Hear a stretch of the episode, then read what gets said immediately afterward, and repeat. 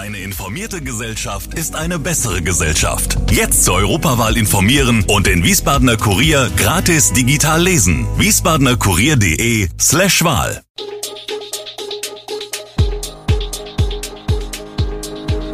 Gude, unser morgendliches News Update. Das Wichtigste aus Wiesbaden für Sie im Überblick.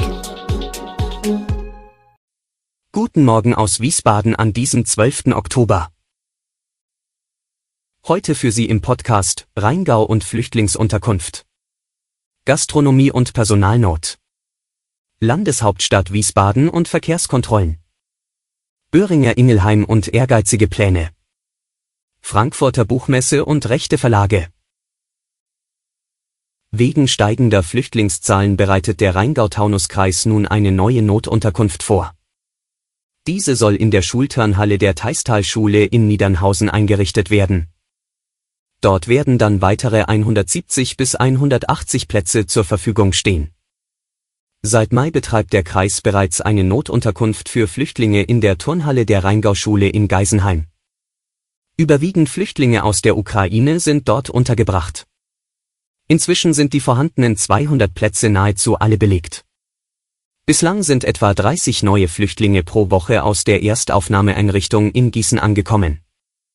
Demnächst sollen es nach einem Schreiben aus dem hessischen Innenministerium 50 bis 60 pro Woche sein, also nahezu doppelt so viele. Darauf müsse der Landkreis vorbereitet sein, teilt Landrat Frank Kilian mit. Aufgrund von extremer Personalnot in der Gastrobranche reagieren immer mehr Betriebe in Wiesbaden und reduzieren ihre Öffnungszeiten. Der Mangel an Arbeitskräften wirkt sich auch auf die Gehaltsforderungen von Bewerbern aus. Natürlich weiß jeder über die schlimme Personalsituation Bescheid. Man wird erpressbar, sagt die Wirtin des Restaurants Neues Schützenhaus, Tina Ramolla. Die Forderungen bewegten sich ab 20 Euro aufwärts plus Trinkgeld für ungelernte, unerfahrene Aushilfen. Auch Sascha Lenz, Sprecher der Wiesbadener Gastronomengruppe bestätigt die Maßnahmen in der Branche. Aktuell reagieren viele Gastronomen mit reduzierten Öffnungszeiten. Weniger Tage in der Woche, kein Mittagsgeschäft mehr, die Inhaber versuchen, mehrere Mitarbeiter zu ersetzen. Laut ihm sei es für die Gastronomen fast unmöglich, Fachkräfte zu finden. Auch bei Minijobbern sei das ähnlich. Während an Scheiben und Türen zahlreicher Cafés und lokale Aushänge die Mitarbeitersuche verkünden, geht ein Gastronom in der Altstadt noch weiter an die Öffentlichkeit. Er sucht per Aufsteller Verstärkung für die Restaurantküche und zahlt dafür Boni zwischen 250 und 500 Euro. Lenz, der selbst eine Bar im Schiffchen betreibt, hofft dennoch auf eine Entspannung der Situation, wenn es mit den Preisen so weitergeht, gerade wenn die ersten Strom- und Gasabschläge ins Haus flattern.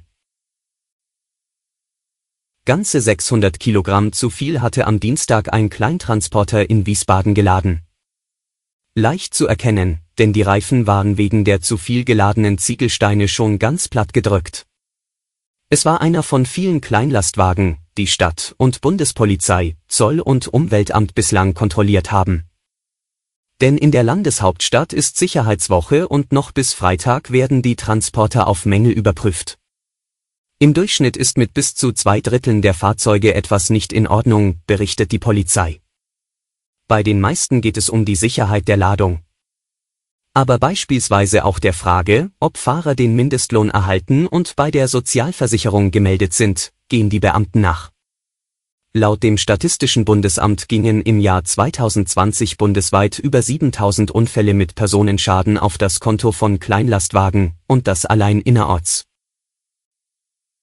Beim Kampf gegen schwere Krankheiten ist das Pharmaunternehmen Böhringer Ingelheim sehr ehrgeizig. In den nächsten fünf Jahren möchten wir 15 innovative Therapien auf den Markt bringen, sagt Sabine Nikolaus, die Deutschlandchefin des Unternehmens. Dafür nimmt Böhringer etwa 25 Milliarden Euro in diesem Zeitraum in die Hand.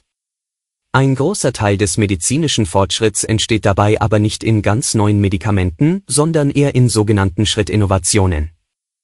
Gemeint sind kleine Verbesserungen bereits existierender Medikamente. Ein Gesetzentwurf des Gesundheitsministeriums gefährdet diesen Fortschritt aber, sagt Böhringer.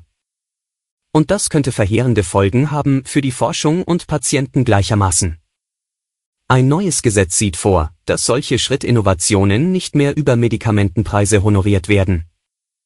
Laut Gesetzentwurf sollen höhere Preise künftig nur noch für Medikamente verlangt werden dürfen, wenn ein erheblicher Zusatznutzen attestiert wird.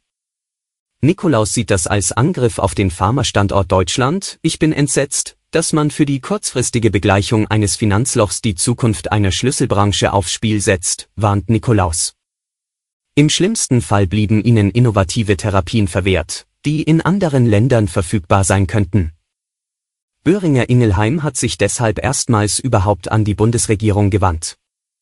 Das Unternehmen fürchtet, dass die Forschung und Produktion in der Pharmazie auf Dauer aus Deutschland abwandern könnte. Wie geht die Frankfurter Buchmesse 2022 mit rechten Verlagen um? Im vergangenen Jahr boykottierten mehrere Autoren die Buchmesse wegen der Präsenz rechter Verlage.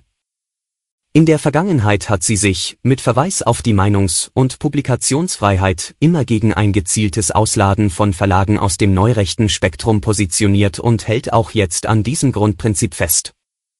In diesem Jahr aber finden sich im Ausstellerverzeichnis weder der Jung Europa noch der Antheus Verlag.